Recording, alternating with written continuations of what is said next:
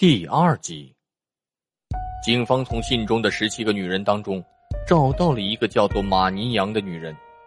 这个女人可不一般。据马尼扬的朋友说，马尼扬非常放荡不羁，简直就是一个女海王，同时交往着众多的男友，有着糜烂的两性关系。但她似乎十分痴迷肖恩，很多时候。他很喜欢跟别人吹嘘自己和肖恩的关系。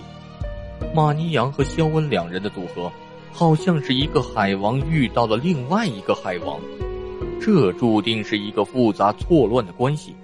这个马尼扬还交过很多的警察男朋友，他甚至非常喜欢听警察们聊他们的办案经历。警方来到了马尼扬的公寓外，翻查了他的生活垃圾。在这些垃圾里面，警方找到了两张购物收据，一张来自一家网上书店，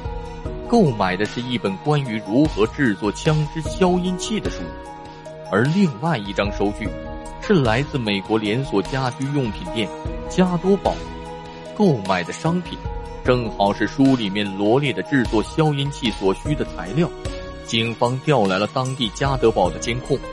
果然看到马尼扬购买了这些材料，同时他还买了一个桶和快干的水泥。前面我们说过，罗尼的邻居报警的时候，就说听到的声音就好像是装了消音器一样，而马尼扬恰好又购买了制作消音器的材料，这实在是太可疑了。警方马上传唤了马尼扬，但是他告诉警察们，他买这些。都是闹着玩的，这些都是他准备送给其中一个警察男朋友的恶作剧礼物。与此同时，马尼扬又向警方提出了自己有不在场证明。案发当时，他的车子坏了，所以被困在家中，哪儿都去不了。他的一个法警朋友可以证明马尼扬不在场。更令警方匪夷所思的是，马尼扬也说。自己被人监视了，被杀害的高龄孕妇模特罗尼，她的男朋友肖恩，以及肖恩的一号女友，也就是莫妮卡，十五号女友马尼扬，三个嫌疑人各自都有不在场证明，还牵扯出两个神秘的监视者，这种种障碍使案件更加的扑朔迷离了，一时间让人无法辨别真伪。混乱的社会关系，开放式的两性关系，隐藏在背后的监视者，种种扑朔迷离的状况，让警方甚至一度想将其按无法侦破的悬案来定义。警方再次查看了案发当天公寓周围的监控视频，这一次，一辆黑色的大众牌轿车引起了他们的注意。或许这辆黑色的轿车会是一个新的突破点。通过查询车辆信息，警方发现，这辆车子并不属于肖恩，也不是那封信中的十七个女人当中的任何一个。这是一辆租车公司的租赁汽车。警方找到了这家租车公司，经理也证实，案发前一天，也就是二零零七年十月三号，有人来租过一辆黑色大众轿车。这符合监控视频拍到的，而且租车的人对要租的车子的颜色非常挑剔，强调说自己要一辆深色的、非常朴素的车。而租车登记的人的名字正是马尼扬，但是马尼扬登记的提示地址并不是自己家，而是他的好友克里斯汀·泰森的家。让警方惊喜的是。租车公司的记录显示，在马尼扬租车期间，那辆大众汽车仪表盘上的行驶数据不多不少，正好是四十英里。而这四十英里，刚好是从租车公司到克里斯汀家，再到罗尼的公寓，再回到克里斯汀的家，最后将车还回租车公司的总距离。这一关键线索，无疑给警方指了一条明路。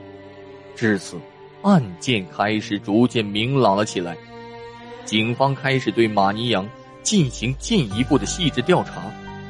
他们发现，马尼扬对肖恩的感情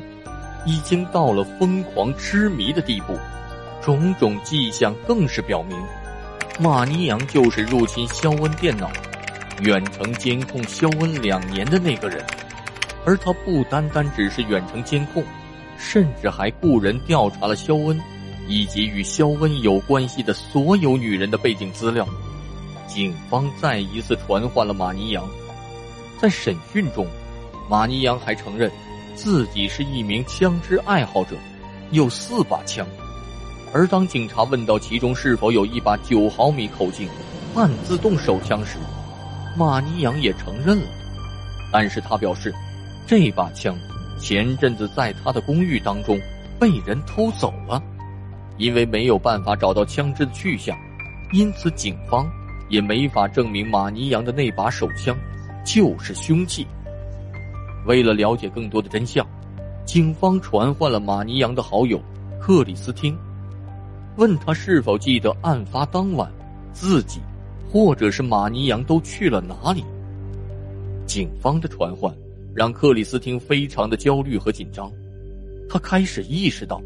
在这起案件当中，自己很有可能成为一个重要的目击证人，